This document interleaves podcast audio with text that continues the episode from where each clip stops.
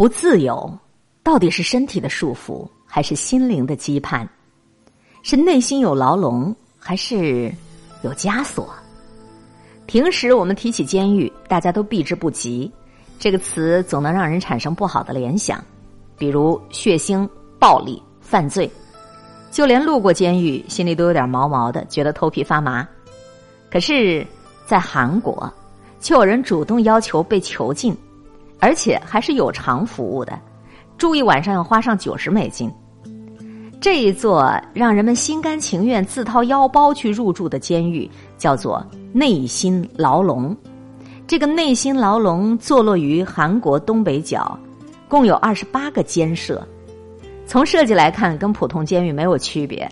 灰色的水泥墙、铁栅栏，门都是从外边上锁的，紧急情况下才可以从里边打开。换一句话说，这其实是一家监狱式的主题酒店。这么变态的一个主题，你肯定会觉得生意不会好吧？那就错了。从二零一三年创立开始，已经陆陆续续有两千多人来这里自我监禁。有郁郁不得志的公司职员，有创业好多次仍然失败的老板，还有全职妈妈和学生。他们来这里的目的只有一个：缓解压力。你说在监狱待着？还能缓解压力啊！虽然不是真正意义上的监狱，但是管理方式却毫无差别。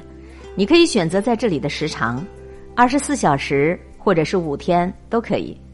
在这里，你不能使用手机，也没有大鱼大肉，没有熬夜，没有酒精，你也不能够睡到中午再起床。可能看到这儿，很多同学就都崩溃了吧？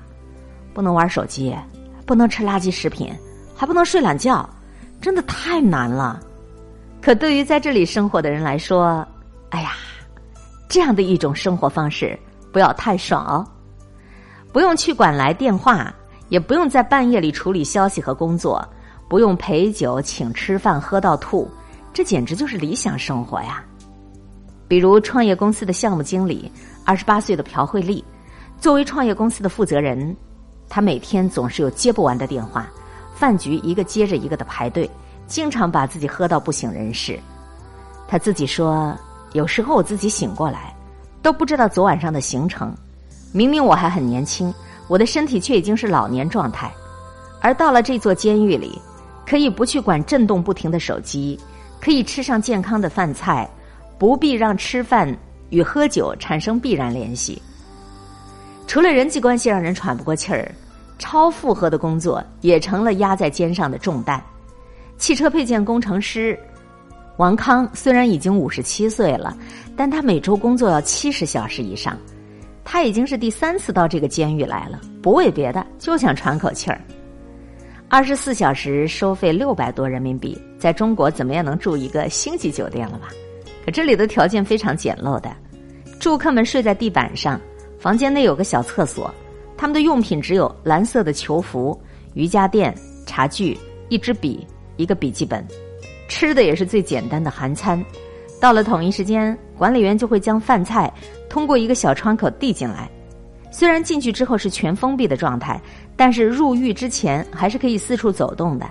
山里的空气充满自然的味道，大家可以交流和探讨，还可以放放风、拍拍照。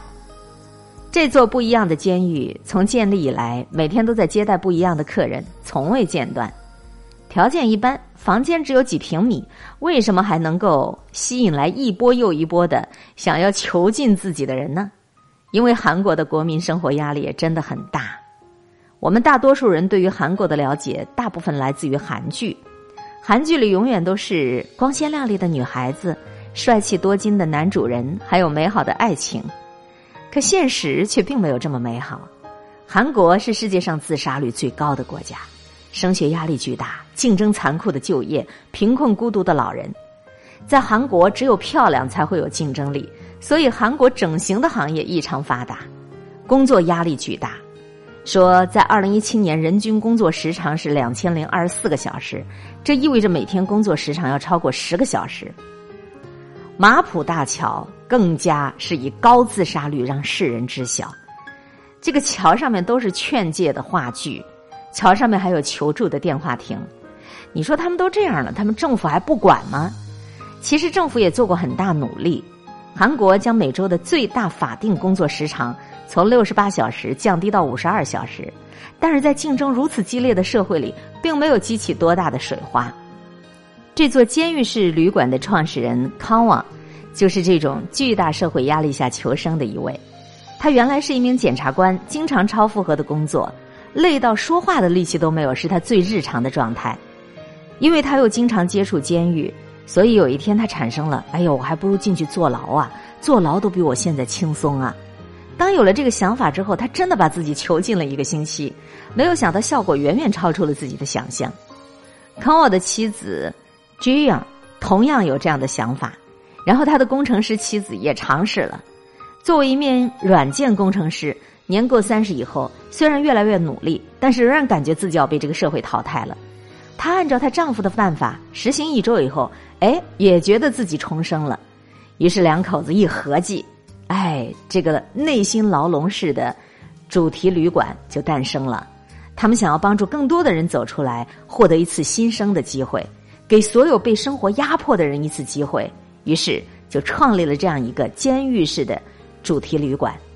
也确实，这个小小的空间让很多人都得到了释放。很多人说，我在这里才能够完全属于自己。也有人说，我都忘记了生活本来的样子了。当然有喝彩就有质疑，也会有人觉得这很可怕，被限制自由真的难以想象。不过只要能够帮助到一切有需求的人，这就是最值得庆贺的事情。出狱的时候，每个人都有一份释放证书，希望从这里走出去的人是真正的释放了自己吧。舒适永远是相对的，自由必然也是。有人觉得能够时刻跟外界联系是自由，有人觉得脱离世界才是，有人觉得我打扮的靓丽就是自由，有人觉得穿上统一的制服也很好，走出内心的牢笼，你才能够获得真正的自由吧。这一篇刊登在报刊文摘公众账号上的推送，花钱进监狱，两千人自掏腰包抢着进去，还说外边才是监狱，信息爆炸的时候。多听一听各方面的信息，对你的生活有帮助。卢梭说：“人生而自由，却又无往不在枷锁之中。你到底拥有什么样的枷锁呢？早一天走出属于你的内心牢笼吧。”